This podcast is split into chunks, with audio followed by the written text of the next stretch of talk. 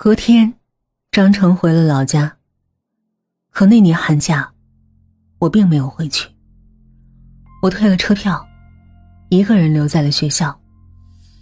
大年三十那天，我妈打电话问我，为什么不回去？知不知道张成在家等了我几天？我挂掉电话，关掉手机，一个人拿着饭盆去食堂，却在半路遇见巡逻的老曹。寒风中，老曹道：“食堂没饭了，你跟我去吃吧。保安值班室还有电视，咱们一块儿看春晚。”说着，他就来拉我。说实话，那一刻，我并没厌恶这个陌生男人的熟络。我想，如果我父亲在做同样的工作，或许也会这样去关心一个过年不回家的女孩。就在我和老曹凑在一起包饺子聊天的时候，值班室的门被人推开，进屋的人脸冻得通红，身上还带着雪花，居然是张成。他没想到我会在值班室，微微一愣。老曹道：“不是女朋友回家了吗？怎么年根儿倒回来了？”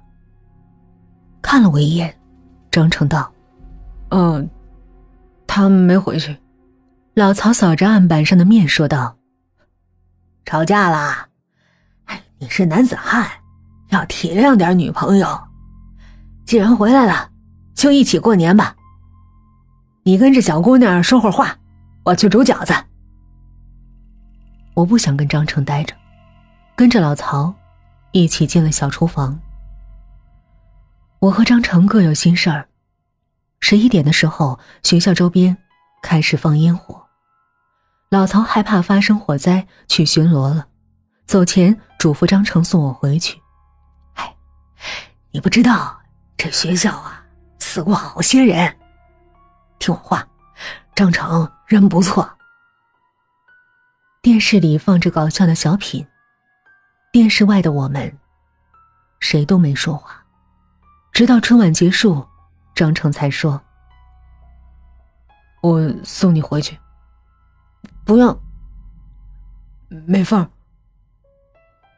徐美凤儿，是我在家乡的名字，到西京后被我改掉了。我那么想摆脱曾经的影子，可张成像水蛭一样贴在我身上，不吸干，不罢休。我回头恶狠狠的看了他一眼，他什么都没说，只是跟着我离开。路过学校旧操场，我想起了廖一涵第一次送我回宿舍。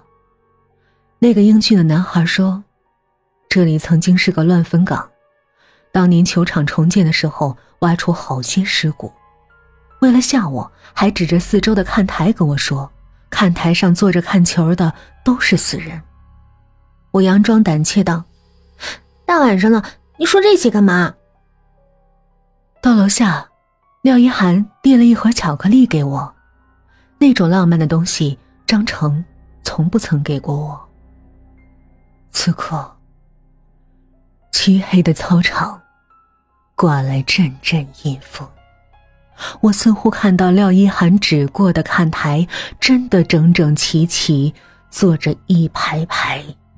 四无全尸的人，我原本精神就紧张，突然又被身后的张成一把抓住，我心紧紧一揪，大喊：“放手！”张成没想到我会吓成这个样子，放开了手。我注视着他那张老实平凡的脸，凭什么站在我身边的不是廖一涵那样的娇子，而是张成？我甩开他。大步向前走，他跟上来，一直在说话，说我们小时候，我们长大后，还有我们根本不会有的未来。我没有一丝一毫的感动，唯一的想法就是我不能让张成挡住我所有的路。一个人回到宿舍，门竟然大开着，谁会在这时候回来？老曹临走前的话瞬间出现在耳边：“这学校死过很多人。就在我站在门口不知进退，想要给张成打电话时，一个白影儿从黑暗里跳了出来。我全身的汗毛在那一刻张开。我清楚的记得那个六月从五楼跳下去的颜柔，也是穿着白色的连衣裙。半年了，他终于来找我了。啪，宿舍的灯被打开，灯光中我看到穿着白衣服的于淼，像个疯子一样笑道：“哈哈哈哈哈！瞧你吓的，我又不是鬼！哈哈，新年快乐！”抑制住内心里想要杀了他的冲动，我道。你怎么回来了？跟我妈吵架了，来学校陪你两天。刚送你回来的，你男朋友啊？我没想到宿舍会有人，所以第一次让张成把我送到楼门口，却没想到会被于淼看到。我别过头道：“不是，都牵手了还不是？哎，说说哪个系的，叫什么？下次带出来让我们见见呗。”见见，你不是每天都会见到那个笔直的站在学校大门口，为所有学生开门，为来往车辆登记，傻乎乎的保安。可三年了，你们谁都没发现。说了没有就没有，不说得了，我还懒得知道呢。于淼回来的那夜，他因为怕热。打开了窗，我去关窗的时候，习惯向楼下看，本以为会看到一直没走的张成，没想到在楼下颜柔摔死的地方，闪着一团橘色的火苗。烧纸的是个黑衣人，黑暗中我看不清那张脸，却能感受到他在看我。于淼是意外回到宿舍住的，我却一直都留在这里。这里没有回家的，也只有我自己，所以那纸是烧给我看的。给张成发了短信，让他赶紧来宿舍。我不顾身后于淼追问，就冲下了楼。烧纸的人不见了，火堆还没灭，一旁的雪堆上。立着一个纸扎人儿，烧冥纸不可怕，纸扎人也不可怕。可怕的是，烧纸圈外写着大大的“柔”字。我猜的没错，那是烧给颜柔的纸。张成赶来的时候。于淼追着我跑下楼，看着指挥，于淼道：“大过节的烧这个，有点邪门啊。”张成一直没抬头，目光驻留在那堆纸灰上。